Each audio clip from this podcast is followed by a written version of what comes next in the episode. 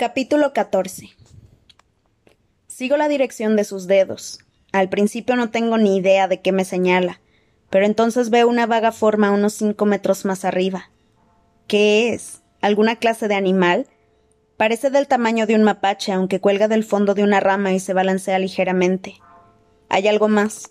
Entre los familiares sonidos nocturnos noto un suave zumbido. Entonces lo entiendo. Es un nido de avispas. Estoy muerta de miedo, pero tengo el sentido común suficiente para quedarme quieta. Al fin y al cabo no sé de qué tipo de avispas se trata.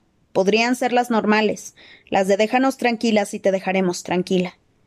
Sin embargo, estoy en los juegos del hambre, y lo normal no es encontrarse con algo normal. Lo más probable es que se trate de una de esas mutaciones del Capitolio, las rastrevíspulas, como los charlajos, estas avispas asesinas se crearon en laboratorio y se colocaron estratégicamente en los distritos como minas durante la guerra. Son más grandes que las avispas normales, tienen un inconfundible cuerpo dorado y un aguijón que provoca un bulto del tamaño de una ciruela con solo tocarlo. Casi nadie tolera más de unas cuantas picaduras y algunos mueren al instante. Si vives, las alucinaciones producidas por el veneno han llevado a algunos a la locura. Además, estas avispas persiguen a cualquiera que las haya molestado e intentan, e intentan asesinarlo. De ahí viene el rastreadoras, que forma parte de su nombre. Después de la guerra, el Capitolio destruyó todos los nidos que rodeaban la ciudad, pero los que estaban cerca de los distritos se quedaron, supongo que como un recordatorio más de nuestra debilidad, igual que los Juegos del Hambre. Son otra razón para quedarse dentro de los límites de la alambrada del Distrito 12. Cuando Gale y yo nos, topamos con un nido de rastrevíspulas, cambiamos de dirección inmediatamente. Entonces, ¿es eso lo que tengo encima? Miro a Rue en busca de ayuda, pero se ha fundido con el árbol. Teniendo en cuenta mis circunstancias, supongo que da igual qué clase de avispas sean, ya que estoy herida y atrapada. La obscuridad me ha dado un ligero respiro, pero cuando salga el sol, los profesionales ya tendrán un plan para matarme. No pueden hacer otra cosa después de que los dejara en ridículo. Puede que este nido sea mi única opción. Si puedo dejarlo caer sobre ellos, quizá logre escapar, aunque me jugaría la vida en el proceso. Por supuesto, no puedo acercarme al nido lo suficiente como para cortarlo. Tendré que cerrar la rama del tronco y dejar que caiga todo. La sierra de mi cuchillo debería bastarme, aunque me dejarán mis manos. Despertaré al enjambre con la vibración. Si los profesionales descubren lo que estoy haciendo y trasladan su campamento, eso lo arruinaría todo. Me doy cuenta de que mi mejor opción para cortar la rama sin que nadie se entere es durante el himno, que podría empezar en cualquier momento. Salgo a rastras del saco, me aseguro de tener el cuchillo en el cinturón y empiezo a subir por el árbol. Esto es ya de por sí peligroso, porque las ramas son finas hasta para mí, pero sigo adelante. Cuando llego a la rama que soporta el nido, el zumbido se hace más claro, aunque sigo siendo algo, algo suave para tratarse de rastrevíspulas. Es el humo, pienso las ha sedado. Era la única defensa que encontraron los rebeldes para luchar contra ellas. El sello del Capitolio brilla sobre mí y empieza a tronar el himno. Ahora o nunca, pienso, y comienzo a cerrar. Conforme arrastro el cuchillo adelante y atrás, se me revientan las ampollas de la mano derecha. Una vez hecha la ranura, el trabajo es menos pesado, aunque sigue siendo casi más de lo que puedo soportar. Aprieto los dientes y sigo cortando mirando al cielo de vez en cuando para comprobar que no ha habido muertes. No pasa nada. La audiencia estará satisfecha con mi herida, el árbol y la manada que tengo debajo. Sin embargo, el himno se acaba y todavía me queda un cuarto de rama cuando se acaba la música. Se obscurece el cielo y me veo obligada a parar. ¿Y ahora qué? Podría terminar el trabajo a ciegas, pero quizá no sea lo más inteligente. Si las avispas están demasiado atontadas, si el nido se queda enganchado en la caída, si intento escapar, todo esto podría ser una mortífera pérdida de tiempo. Creo que lo mejor es volver aquí arriba al alba y lanzarles el nido a mis enemigos. A la escasa luz de las antorchas de los profesionales, voy bajando hasta mi rama y me encuentro con la mejor sorpresa posible. Sobre mi saco de dormir hay un botecito de plástico unido a un paracaídas plateado. Mi primer regalo de un patrocinador. Hamish debe de haberlo enviado durante el himno. El botecito me cabe en la palma de la mano. ¿Qué puede ser? Comida no es, seguro. Abro la tapa y sé, por el olor, que es medicina. Toco con precaución la superficie del ungüento y desaparece el dolor de la punta del dedo. Oh, Hamish, Susurro. Gracias. No me ha abandonado. No me ha dejado para que me las arregle sola. La medicina debe de haberle supuesto un gasto astronómico. Seguro que han hecho falta unos cuantos patrocinadores para comprar este botecito diminuto. Para mí, no tiene precio. Meto dos dedos en el tarro y me embadurno con cuidado la pantorrilla. El efecto es casi mágico. Borra el dolor con solo tocarla y deja una agradable sensación de frescor. No se trata de uno de los remedios de hierbas de mi madre, de esos que consigue machacando las plantas del bosque, sino una medicina de alta tecnología creada en los laboratorios del Capitolio. Cuando termino con la pantorrilla me echo un poquito en las manos, después envuelvo el bote en el paracaídas y me lo guardo en la mochila. Como ya no me duele tanto, consigo colocarme en posición y quedarme dormida. Un pájaro que se ha colocado a pocos metros de mí me avisa que está amaneciendo.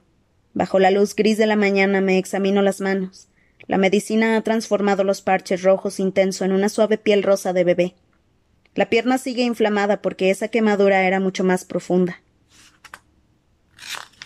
Le pongo otra capa de pomada y guardo mis cosas en silencio. Pase lo que pase, tengo que moverme deprisa. También me como una galleta y un trozo de cecina y bebo unas cuantas tazas de agua. Ayer lo vomité casi, todo y ya empiezo a notar los efectos del hambre. Los profesionales y pitas siguen dormidos en el suelo. Por su posición, apoyada en el tronco del árbol, creo que Glimmer era la encargada de montar guardia, pero el cansancio ha acabado con ella. Aunque entrecierro los ojos para intentar examinar el árbol que tengo al lado, no veo a Ru. Como fue ella la que me dio el aviso, lo justo parece avisarla. Además, si muero hoy, quiero que gane ella. Por mucho que signifique algo de comida extra para mi familia, la idea de que Pita sea declarado vencedor me resulta insoportable. Susurro el nombre de Ru y los ojos aparecen de inmediato abiertos y alerta. Me señala de nuevo al nido. Yo levanto el cuchillo y hago el movimiento de cerrar, y ella asiente y desaparece. Se oye un susurro en un árbol cercano y después en otro más allá. Me doy cuenta de que está saltando de un árbol a otro. Apenas logro contener la risa. ¿Es esto lo que les enseñó a los vigilantes? Me la imagino volando sobre el equipo de entrenamiento sin llegar a tocar el suelo. Se merecía por lo menos un diez. Por el este empiezan a llegar unos rayos del sol rosados. No puedo permitirme esperar más. Comparado con el dolor atroz de la subida al árbol de anoche, esto es pan comido. Cuando llego a la rama que sostiene el nido, coloco el cuchillo en la ranura. Estoy a punto de cerrarla cuando veo que se mueve algo dentro del nido. Es el reluciente brillo dorado de una víspula que sale con aire perezoso a la pergaminada superficie gris. No cabe duda de que está algo atontada, pero la avispa está despierta, lo que significa que las demás saldrán pronto. Me sudan las palmas de las manos a través de la pomada, y hago lo que puedo por, por sacármelas de la camisa. Si no termino de cortar la rama en cuestión de segundos, todo el enjambre podría echárseme encima. No tiene sentido retrasarlo, así que respiro hondo, Tomo el cuchillo por el mango y corto con todas mis fuerzas. Adelante, atrás, adelante, atrás. Las rastrevíspulas empiezan a zumbar y las oigo salir. Adelante, atrás, adelante, atrás. Noto una puñalada de dolor en la rodilla y sé que una de ellas me ha encontrado y que las otras se le unirán. Adelante, atrás, adelante, atrás. Y justo cuando el cuchillo llega al final, empujo el extremo de la rama lo más lejos de mí que puedo. Se estrella contra las ramas inferiores enganchándose un instante en algunas de ellas, pero cayendo después hasta dar en el suelo con un buen golpe. El nido se abre como un huevo y un furioso enjambre de rastrevíspulas alza el vuelo. Siento una segunda picadura en la mejilla, una tercera en el cuello y su veneno me deja mareada casi al instante. Me agarro al árbol con una mano mientras me arranco los aguijones dentados con la otra. Por suerte, solo esas tres avispas me identifican antes de la caída del nido, así que el resto de los insectos se dirigen a los enemigos del suelo. Es el caos. Los profesionales se han despertado con un ataque a gran escala de rastrevíspulas. Pita y unos cuantos más tienen la sensatez suficiente para soltarlo todo y salir pitando. Oigo gritos de halago, halago, e imagino que esperan perder a las avispas, metiéndose en el agua. Debe de estar cerca si creen que pueden llegar allí antes de que los furiosos insectos los terminen de matar. Glimmer y otra chica, la del Distrito 4, no tienen tanta suerte. Reciben muchas picaduras antes de perderse de vista. Parece que Glimmer se ha vuelto completamente loca. Chilla e intenta apartar las avispas, dándoles con el arco, lo que no sirve de nada. La chica del Distrito 4 se aleja tambaleándose, aunque diría que no tiene muchas posibilidades de llegar al lago.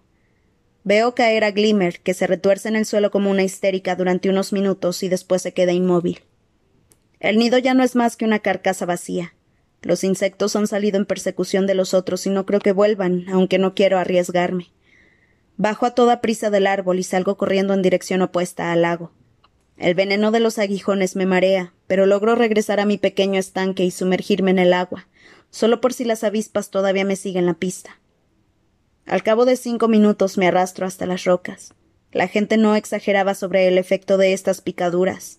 De hecho, el bulto de mi rodilla tiene el tamaño de una naranja, más que de una ciruela, y los, agujeros dejados por los aguijones resumen un líquido verde apestoso. Hinchazón, dolor, líquido verde. Glimmer retorciéndose en el suelo hasta morir. Son muchas cosas por asimilar y ni siquiera ha amanecido del todo. No quiero ni pensar en el aspecto que tendrá la chica ahora. El cuerpo desfigurado, los dedos hinchados endureciéndose sobre el arco. El arco. En algún lugar de mi mente embotada, embotada dos ideas logran conectarse y hacen que me ponga en pie para volver con paso tambaleante a través de los árboles. El arco, las flechas, tengo que recuperarlos. Todavía, todavía no he oído los cañones, así que quizá Glimmer esté en una especie de coma, con el corazón luchando contra el veneno de las avispas. Sin embargo, en cuanto se pare y el cañonazo certifique su muerte, un aerodeslizador bajará para llevarse su cadáver, y con él el único arco y las únicas flechas que he visto hasta ahora en los juegos. Me niego a dejarlos escapar de nuevo. Llego hasta Glimmer justo cuando suena el cañonazo. No hay rastrevíspulas a la, a la vista, y esta chica, la que una vez estuvo tan bella con su vestido dorado en la noche de las entrevistas, ha quedado irreconocible. Han borrado sus facciones, tiene las extremidades el triple de grandes de lo normal, y los bultos de los aguijones han empezado a estallar, supurando líquido verde putrido sobre ella. Tengo que romperle varios dedos, lo que antes eran sus dedos, con una piedra para soltar el arco. El carcaj de flechas está atrapado debajo de ella, así que intento darle la vuelta al cuerpo tirando de un brazo, pero la carne se desintegra al tocarla y me caigo de espaldas. ¿Es esto real? ¿O han empezado las alucinaciones? Aprieto los ojos con fuerza, intento respirar por la boca y me ordeno no vomitar. El desayuno debe quedarse dentro. Quizá no sea capaz de cazar hasta dentro de varios días. Suena un segundo cañonazo. Supongo que la chica del Distrito 4 acaba de morir. Me doy cuenta de que los pájaros se callan y después dejan escapar una sola nota, lo que significa que el aerodeslizador está a punto de aparecer. Desconcertada, creo que viene, viene por Glimmer, aunque no tiene sentido del todo porque yo sigo aquí, todavía luchando por las flechas. Me pongo de rodillas y los árboles empiezan a girar sobre mí. Veo el aerodeslizador en el cielo, así que me lanzo sobre el cadáver de Glimmer como si deseara protegerlo, pero veo que se llevan por los aires a la chica del Distrito 4. Aprieto la mandíbula, meto las manos debajo de Glimmer, agarro lo que deberían ser sus costillas y consigo poner la boca abajo. Estoy hiperventilando. No puedo evitarlo. Es toda una pesadilla y estoy perdiendo el sentido de la realidad. Tiro del carcaj plateado, pero está enganchado en algo, enganchado en su homóplato, en, eh, o en algo, no lo sé. Por fin se suelta. Justo cuando tengo el carcaj en mis manos, oigo pasos varios pies que se acercan a través de la maleza, y me doy cuenta de que han vuelto los profesionales. Vuelven para matarme, para recuperar sus armas o para ambas cosas. Sin embargo, es demasiado tarde para correr. Tomo una de las finas flechas del carcaje e intento colocarla en la cuerda del arco, pero en vez de una cuerda veo tres, y el hedor de las picaduras es tan asqueroso que no consigo hacerlo. No puedo hacerlo. Me siento impotente cuando llega el primer cazador, con la lanza en alto listo para atacar. La sorpresa de Pita no me dice nada. Me quedo esperando el golpe, pero él baja el brazo. ¿Por qué sigues aquí? Me sisea. Lo miro sin entender nada mientras observo la gota de agua que cae de la picadura que tiene bajo la oreja. Todo su cuerpo empieza a brillar como si se hubiera empapado de rocío. ¿Te has vuelto loca? Me empuja con la empuñadura de la lanza. Levántate. Me levanto y él sigue empujándome. ¿Qué? ¿Qué está pasando? Me pega un buen empujón para alejarme. ¡Corre! Me grita. Corre, Katniss. Detrás de él, Cato se abre camino a través de los arbustos. Él también está húmedo y tiene una picadura muy fea bajo un ojo. veo un rayo de sol reflejándose en su espada y hago lo que me dice Pita. Agarro con fuerza arco y flechas y salgo disparada entre tropezones hacia los árboles que han surgido de la nada. Dejo atrás mi estanque y me adentro en bosques desconocidos. El mundo empieza a doblarse de forma alarmante. Una mariposa se hincha hasta alcanzar el tamaño de una casa y después estalla en un millón de estrellas. Los árboles se transforman en sangre y me salpican las botas. Me salen hormigas de las ampollas y no puedo quitármelas de encima. Me suben por los brazos y por el cuello. Alguien grita, un grito agudo que no se interrumpe para respirar. Tengo la vaga sensación de que soy yo. Tropiezo y me caigo en un pequeño pozo recubierto de burbujitas naranja que suman como el nido de rastrevíspulas. Me hago un ovillo con las rodillas bajo la barbilla y espero la muerte. Enferma y desorientada solo se me ocurre una cosa. Pita Melar que acaba de salvarme la vida. Entonces las hormigas se me meten en los ojos y me desmayo.